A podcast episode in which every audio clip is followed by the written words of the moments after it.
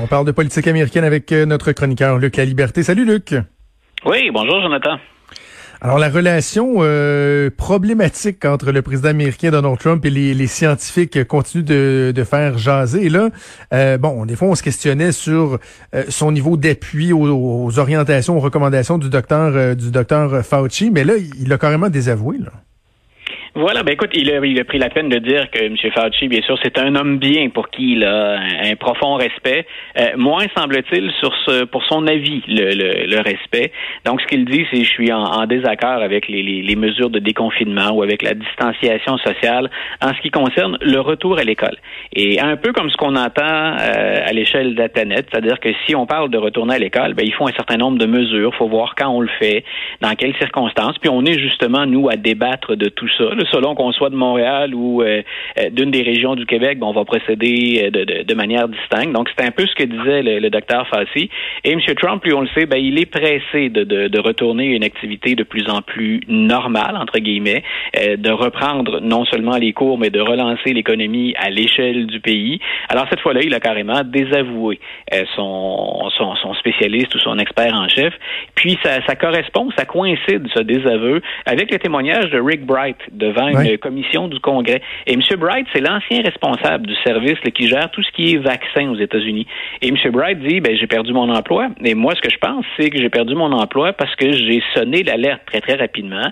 Et on m'a accusé d'avoir soulevé finalement des controverses ou d'avoir créé une panique. Et il met en garde les élus, républicains comme démocrates, et il met en garde contre le manque de préparation de l'administration, puis le peu de cas qu'on a fait à certains moments, des avis des experts et des scientifiques. Donc, c'est pas une bonne nouvelle bien entendu, pour le président. Et ça, c'est si on ne pense qu'à une perspective électoraliste ou si on ne pense qu'à une perspective donc de, campagne électorale. Mais c'est pas une bonne nouvelle pour les Américains dans l'ensemble non plus.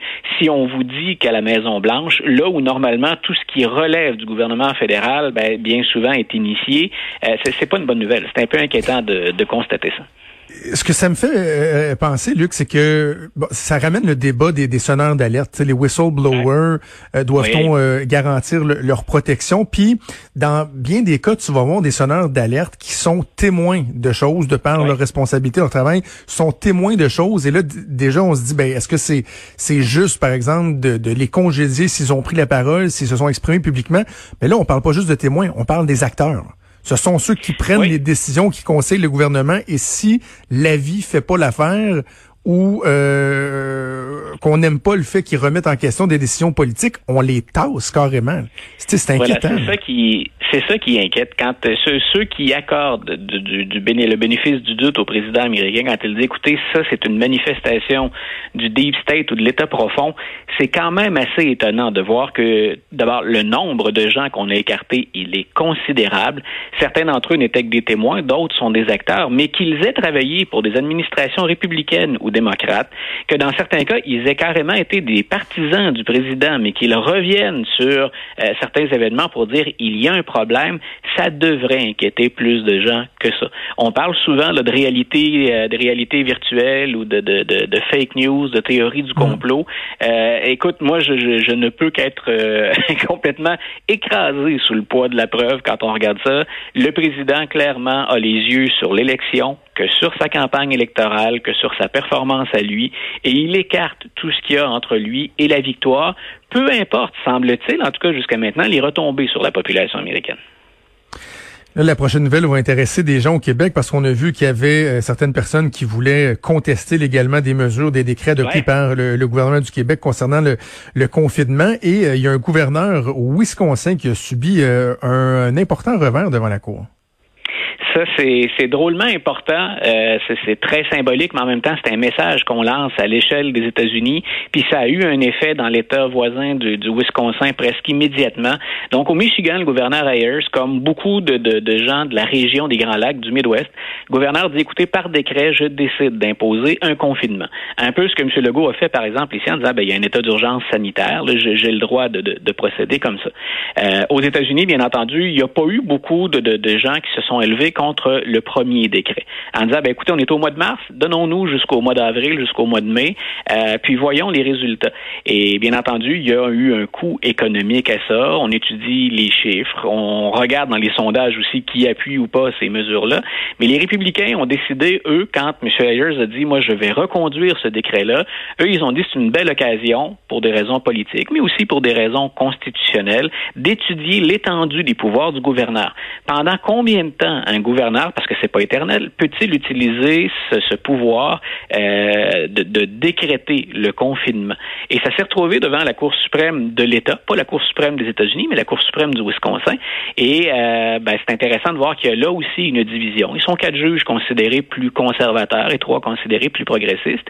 Et les quatre juges euh, plus conservateurs ont dit que ça constituait finalement l'équivalent d'un abus de pouvoir. Euh, il y a même une des juges qui avait dit, écoutez, est-ce que c'est pas la, la, la, la, définition de la tyrannie, même si quelqu'un est élu, comme c'est le cas du gouverneur Ayers, est-ce qu'il peut à lui seul imposer à l'ensemble de la population, puis donc aux gens, bien sûr, qui dont les commerces sont fermés, ce qu'on peut imposer pendant longtemps du confinement?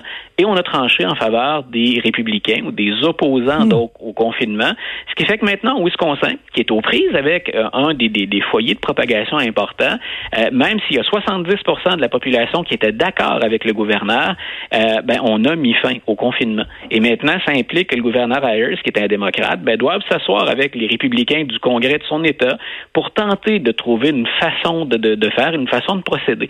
Et lui-même avait déjà dit, on fait du confinement, mais je vais assouplir les règles. C'était pas un confinement le mur à mur comme c'était le cas au tout, de, au tout début, au départ. Donc maintenant, ben, on va se retrouver avec des positions euh, très, très campées en pleine année électorale. Et hmm. la question qui est bien légitime de, de, de se poser là-dedans, c'est au-delà du, du, du, ferraillage politique, eh ben, qu'advient-il des gens sur le terrain, des habitants du Wisconsin face à l'épidémie? Pendant ce temps-là, il y a eu des, euh, des élections partielles qui ont été remportées par euh, les républicains et euh, dans un cas, c'est pas dans un terrain ami, là. Ben voilà, ça c'est de, bonnes nouvelles pour M. Trump puis pour les républicains qui voyaient les appuis euh, au président en. Même les, écoute, même la droite conservatrice aux États-Unis, la droite religieuse, les chrétiens, euh, sont pas satisfaits de la performance du président Trump dans la gestion de la COVID-19. Donc il y avait beaucoup de sondages qui étaient inquiétants, mais là on avait deux sièges qui étaient laissés vacants, un au Michigan dans une, une zone rurale. Ça c'était déjà acquis ou presque. C'était un bastion républicain. M. Trump pendant la présidentielle, il avait très très bien performé. Ce qui inquiète un petit peu plus les démocrates c'est un siège qu'on a perdu en Californie après l'avoir regagné en 2018. C'était aussi un terrain qui était euh, propice à des élections, euh, aux élections aux républicains historiquement. Mais en 2018, c'est Katie Hill qui l'avait emporté, la, la démocrate. On se disait, ben enfin, elle faisait partie en fait de ces sièges que les démocrates avaient acquis pour euh, retrouver la majorité à la Chambre des représentants.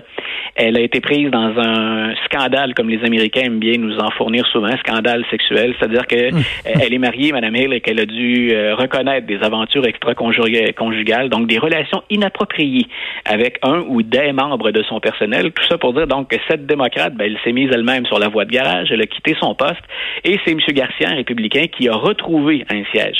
Et ça, c'est intéressant. Quand on sait que dans le contexte actuel, la cote du président baisse, qu'on est en Californie, qui globalement est plus favorable aux démocrates, même s'il y a des circonscriptions républicaines, mmh. ben c'est une bonne nouvelle, je pense. Euh, c'est pas, euh, c'est pas très très inquiétant pour les démocrates mais on doit prendre note de ça. Et je pense que ça a été un petit baume pour euh, M. Trump et pour les stratèges républicains.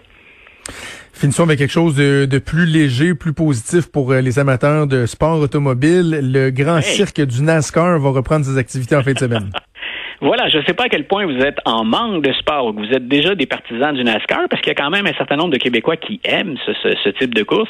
Euh, mais si vous êtes en manque de sport, ben écoutez, au moins là, ça reprend. On a très très peu de sport hein, professionnel ou de sport euh, qui visait des, des, des, publics très larges qui, euh, qui ont repris leurs activités. Alors on a une course ce dimanche. Alors si, si vous manquez d'action, de sport en direct, plutôt que de vous taper des, des, des séries ou des, euh, des, des reprises, donc NASCAR en fin de semaine.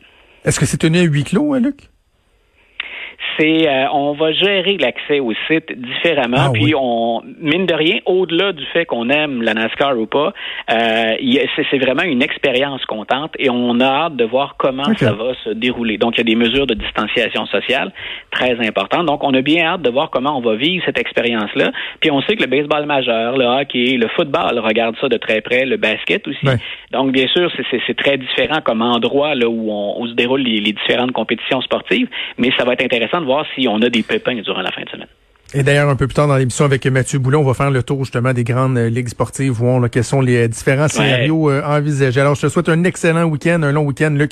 on se reparle la semaine prochaine. Parfait. Bonne fin de semaine. Bye. Salut. Vous écoutez Franchement.